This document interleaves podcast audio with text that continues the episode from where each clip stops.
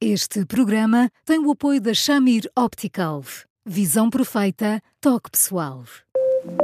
A miopia infantil pode ser gerida. A Shamir lançou as lentes Shamir Optimi, que promovem uma visão completa para deixar as crianças mais felizes.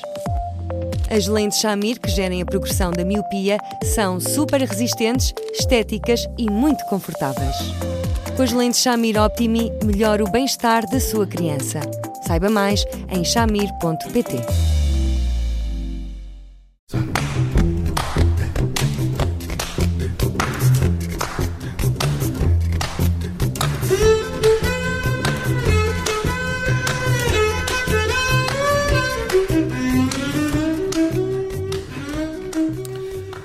No Porque Sim Não é Resposta, falamos do caso de uma mãe que perdeu o bebê com 16 semanas de gravidez, agora precisa de contar à filha de 7 anos e não sabe como fazer. Olá, Eduardo, boa tarde. Olá, Judite. Olá, Bruno. Olá, Eduardo. Uh, não é uma conversa simples para ter com uma criança de 7 anos, não é fácil de lhe explicar. Como é que esta mãe pode abordar o tema? E, Judite, é uma dor muito grande, muito grande, muito grande. E, e, e, antes de irmos à criança, se me dá licença, talvez possamos ir à mãe.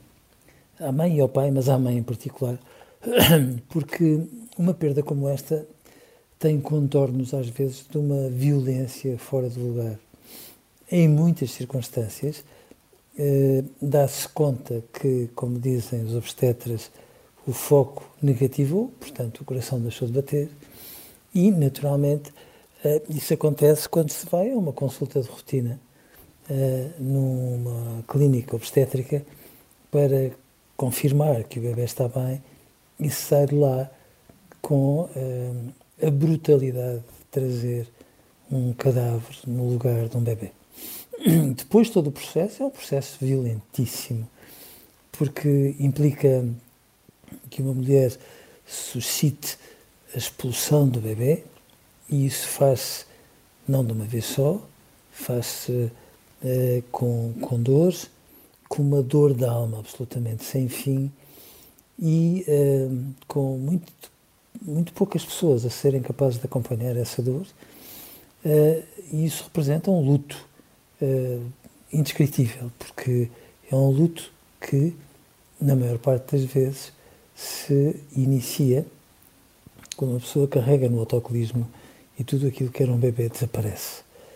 Uma brutalidade como esta uh, faz com que qualquer mãe saudável se deprima profundamente, profundamente. E, portanto, primeiro conselho, esta mãe vai estar triste, muito triste, o pai, naturalmente, também, e, e quando se está acabadinho de atropelar pela vida a um nível como este, uh, talvez não seja a altura para se dar uma, uma notícia como esta. Uma hum. pessoa precisa de engolir em seco, uh, ter uns dias para carregar em si própria e perceber que sim, ela continua viva, mas que há, há toda uma aura de estranheza que não se consegue perceber e depois, quando os pais estiverem ali, numa pequena clareira de oxigênio, uh, tem que se dizer uh, a verdade, que o mano ou a mana que estavam para nascer uh, ficaram muito doentes e morreram. o que vem a seguir acaba por ser, depois, um efeito de dominó, porque a questão que vem à frente de todas as outras será a mais óbvia. Qualquer criança sensata, para mais com a idade que esta criança mais crescida tem, eh, põe a pergunta mais óbvia, pelo menos para si próprio.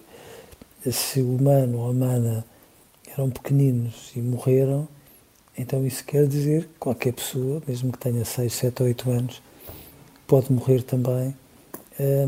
E onde é que estava a mãe? para não conseguir evitar tudo isso com todas as questões mais difíceis e mais embaraçosas que eh, naturalmente a seguir acabem por surgir. Hum. porque esta idade do, dos sete anos também é uma idade em que as crianças se começam a questionar uh, sobre a vida, sobre a morte.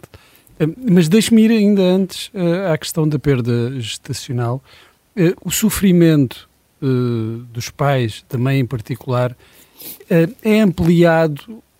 Eu, não, eu, não, eu quero escolher a palavra certa, Uh, mas vou usar desvalorização, uh, uma certa desvalorização do sofrimento uh, pelas pessoas que estão à volta, porque ainda é uma perda e um sofrimento que se vive muito em silêncio, em, em, que não se encontra respaldo, não se encontra esse apoio nos outros. É uma perda particularmente dolorosa e silenciosa. É, é muitas vezes clandestina até, Bruno, porque depois, as pessoas não fazem por mal, é evidente. Ficam sem jeito, fazem o comentário súbito, olha, que, que vem à mão e que, regra geral, é um comentário ao lado, uh, mas o comentário mais clássico é: olha, tem paciência, foi o que Deus quis, ainda és muito jovem podes ter muitos filhos a seguir. Como se aquele bebê não fosse um bebê uh, com um estatuto semelhante a esta criança de 7 anos.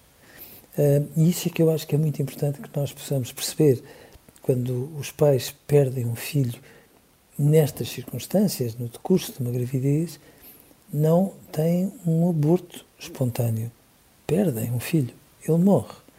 Morre um nome, morre uma história que se estava a desenhar, morre um comboio de sonhos que já se tinham construído para ele, e portanto, isto é uma dor tremenda, com a particularidade de não se entender e de não se palpar, de não se ver, de não, de não se perceber sequer porque é que tudo isto aconteceu.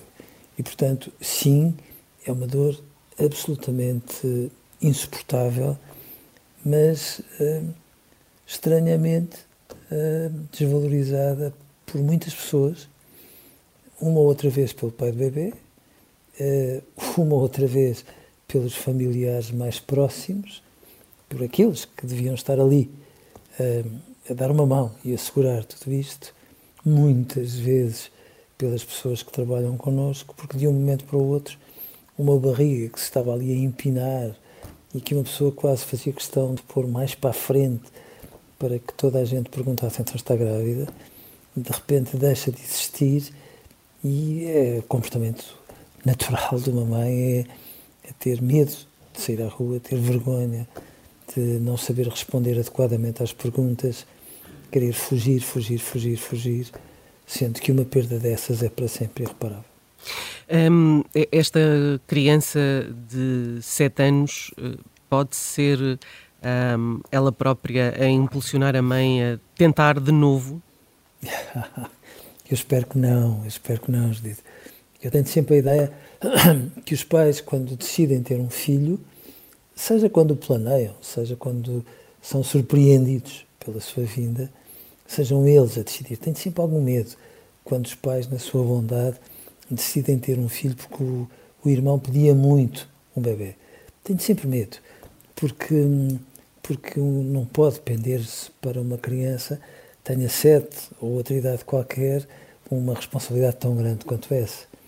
Mas, mas de facto, uh, depois de uma perda, é mais do que razoável que haja tempo para que tudo isto uhum. pose.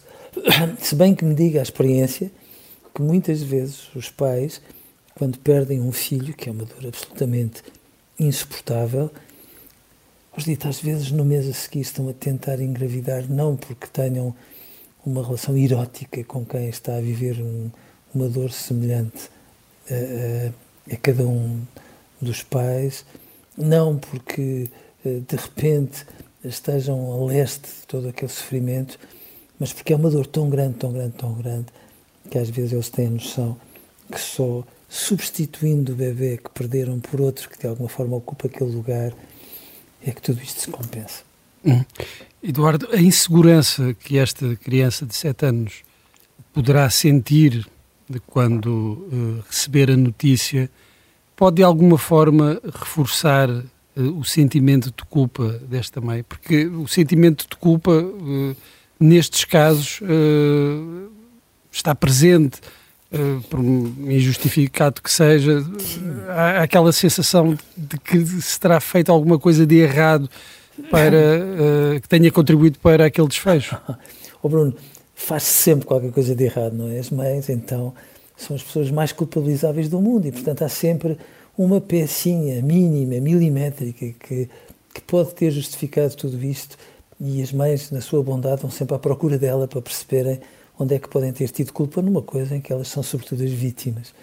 Mas sim, pode haver depois, da parte de uma criança, um assacar de culpas, porque faz a, ou uma criança fica perplexa e não reage, fica em choque, o que faz com que muitas vezes os pais acham, achem que ela está a ser fria, ou uma criança desmorona a chorar e aí é um alívio para os pais porque podem chorar com ela e aquele choro os aproxima a todos, ou, entre outras alternativas, como se compreende, uma criança zanga-se, zanga-se de forma ativa com os pais, porque é que tu deixaste que isto acontecesse ou outras coisas do género, que não é um zangar, é um desabafar e que, obviamente, a esmagadora maioria dos pais tem a bondade de perceber que é um vómito de desespero que se põe à guarda de quem mais o pode guardar, por mais que tudo isso naturalmente doa, mas nada dói mais do que a descoberta em momento real, em tempo real, de que um coração deixou de bater e depois todo o processo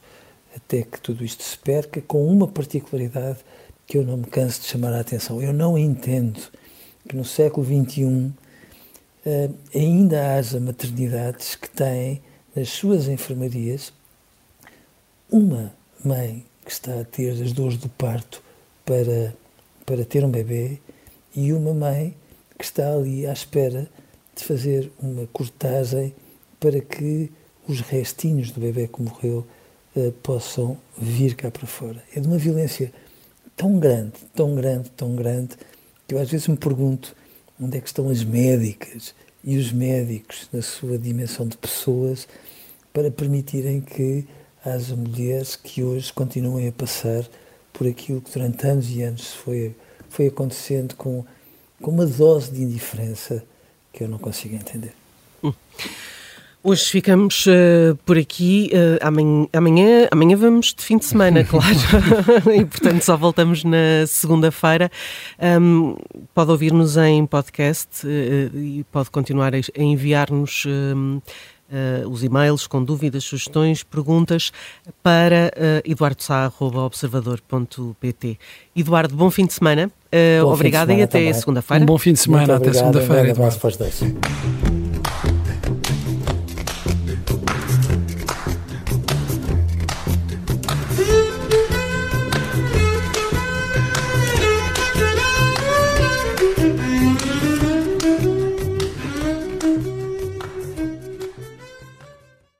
Este programa tem o apoio da Shamir Optical. Visão perfeita, toque pessoal.